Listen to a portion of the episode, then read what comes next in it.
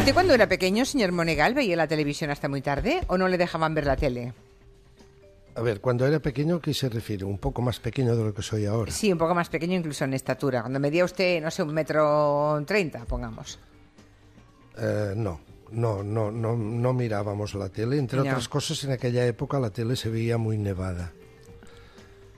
¿Verdad? Había interferencias. Sí, no había. Yo estaba en un pueblo. eh, En el colegio donde estaba interno no, no nos enseñaban la Uy, le tele. estaba usted interno en un colegio. Sí, yo entonces me no, pasé claro. muchos años interno en un colegio, sí señora. Sí, sí. Y allí solo nos ponían un poco la tele a las horas de comer, de cenar, ¿no? Y luego cuando iba a casa, los días Ya, ya. que tenía, no, no, no, no veía. Va, no. mire, es- Hay gente que apoya ver la tele hasta Mire, muy Jorge tarde. Javier Vázquez. ¿Qué me dice? Sí, considera que los niños deberían ver hasta tarde la televisión. ¿Cuántos años tiene Grace? oye, tiene 11 y está despierta que quería ver a Rosa porque la ha visto lo que la- Tiene 11 años y está viéndonos todavía. Hay que dormir. A la Venga. cama. Tiene que dormir a. ¡Hala, dormir ya! ¡Hala, hija! Con 11 años, Oh. por la calle. Con 11 años ya A estas horas, a estas horas y una niña de 11 años todavía despierta, pues te voy a decir algo. No, perdona. Me parece muy bien y me parece que es lo idóneo, porque claro los que sí. niños de mi época nos quedábamos hasta la una de la noche Pues para ver claro que. Dinastía Que y mira qué bien hemos salido, ¿o no? hija. Hombre, claro. Bueno, lo de que bien hemos salido vamos a dejarlo porque que otros Sí. juzguen cómo hemos salido. Pero hasta la una de la mañana viendo Dinastía. Yo creo que exagera. Yo creo que exagera. Y de, efectivamente, lo de así han salido, pues así han salido. No sé si muy bien. Use Pero- la primera del plural, hemos salido, porque por si acaso, señor Monegal. Sí, no, en fin, yo, yo, ya he dicho que yo no veía la tele hasta Ya, tan ya. tarde. No, a ver, cuidado, que hay programas por la noche que son mucho más benignos que programas durante el día, sobre todo en estos de horario protegido, que dicen que hay programas terroríficos en horario protegido. eh, en eso estoy de acuerdo. Bueno, ¿qué más ha visto? Ahora, Cuénteme. eh, La tele, yo creo que, y sobre todo la tele que se hace ahora, señora Otero, a los niños hay que preservarlos un poquito. Y a los mayores también, que he visto un momento muy divertido, muy divertido, muy divertido, de esta gran criatura que fue gran futbolista que se llama Ronaldo Nazario da Lima, que lo tuvo ayer Pablo Motos en el hormiguero. En un momento, Ronaldo ya sabe a quién me refiero. Hombre, ese Ronaldo, gran sí. jugador, no Cristiano Ronaldo. ¿eh? El no. primer Ronaldo El primer Ronaldo que del jugó- fútbol español, que jugó sí. en el Barça, luego se fue, creo que fue al Inter de Milán y luego mm, fue al Real Madrid. Se ha corregido los dientes, ¿ha visto? Sí. Tenía los dientes, las Tenía palas, sí, sí, las eh, palas las tenía salidas separada y ahora las tiene y perfectamente colocadas. Eso sí, se ha comido a otro Ronaldo. En un momento dado, ese hombre, ese hombre, aparte de ser un extraordinario jugador, Sí. parece ser que se pegaba unas juergas fantásticas. Las fiestas de Ronaldo eran le- leyenda, todavía se recuerdan. Y le pregunta precisamente Pablo Motos por eso. Le dice, oye, tus fiestas, tus fiestas eran, dice, uff, la gente se imagina cosas, pero no tiene ni idea de lo buenas que eran mis fiestas, no tiene ni idea. Y cuenta, dice, en un momento dado, Florentino me dijo un día, dice, oye, Ronaldo, haz el favor, dice, quédate en casa. Mira, mira lo que hace Figo. Le dice, "Eh, Florentino, Sí, Florentino Pérez. Pero jugó en el Real Madrid también. El Ronaldo. presidente Ah, del Real Sí, vale. claro, que jugó en el Real Vale, Madrid. vale, vale, no, es que no me Cuando él estaba ahora, sí. jugando en el Real Madrid, Sí, el presidente Florentino le Quédate dice, en casa. Ronaldo, oye, quédate en casa, porque claro, quédate en casa. Y dice, fíjate en Figo, fíjate. Y entonces Ronaldo dice, ¿y sabes qué le contesté al Presi? Le dije, Presi, si yo tuviera la mujer de Figo, Tampoco saldría. no saldría de casa. Fue muy divertido. Ya. Mujer de Figo, que es una señora excelente, Sí. Ellen Sweden, una modelo sueca despampanante. Y tiene además, creo que solamente niñas, hijas. Eh, Figo es un tipo muy interesante. De una conversación muy amena, muy interesante. Es un tipo listo, Luis Figo. Eh, ¿Qué más ha visto, señor Monegal? He visto, bueno, lo de la casa de papel ya está toda descuajeringada, más que de papel parece ya de, de- que parece ya toda arrugada, ya, ya, ya se conoce. No sé, algún día yo creo que deberán reflexionar sobre todo lo que había, lo que nos había sugerido ese gran estratega que es el cerebro del atraco, Sí. más que del atraco, de la ocupación de la Casa de la Moneda, que nos quedamos subyugados en el primer capítulo de la precisión con que lo hace, ese que llaman el cerebro, que es el que está fuera de la Casa de la Moneda y está dirigiendo a sus hombres.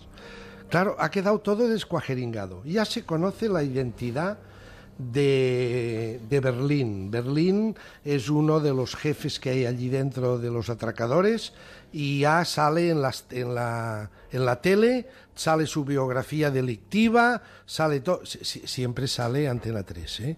¿Ah? Es decir, cuando ven la tele en esta serie solo ven Antena 3. O sea, hacen exactamente, cuando ven la tele en, en Ay Señor o Sálvame Señor o no sé cómo se llama en Telecinco, solo ven Telecinco. Es curiosísimo, eso también un día que se lo hagan mirar, ¿no? Pero bueno, en fin. Eh, el Berlín ya sabemos quién es. Todo, todo, todo Madrid, toda España ya sabe quién es Berlín. La señora que llaman la Tokio también. Eh, otro que llaman Río también, y han salido hasta sus padres en televisión renegando de su hijo, si quiere usted con letra pequeña, pero renegando de. De manera que toda la estructura se le está cayendo al profesor, al cerebro. Con lo cual, esto se está transformando, más que en un minucioso y bien pensado atraco, se está transformando en aquello de atraco a las tres y media, aquellas cositas que hacía Pepe Isbert o los italianos en Rufufú, ¿no? que era todo como un, como un pequeño desastre. ¿no? no sé, quizá esta es la gracia de la serie, no lo sé. Pero desde luego como, como diseño de atraco mm, está saliendo bastante garbancero.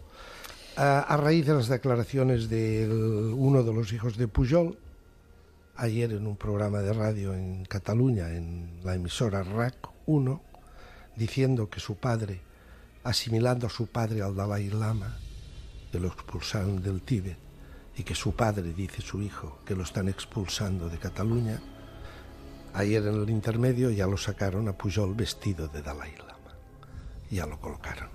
Eh, por cierto, hablando del contenido y del continente, ya sabe usted que no solo hablo de cosas que pasan y que vemos por la pantalla, sino de lo que envuelve las empresas.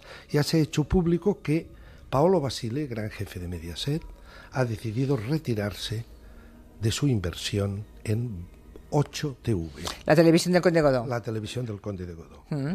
Eh, parece ser que el propio Godó ha recomprado el 30% de las acciones, mm.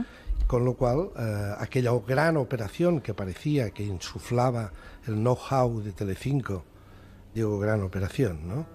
Eh, pues parece ser que ha quedado ya todo en agua de borrajas un poco como el atraco de la casa de papel, ¿no? Que se ha quedado todo.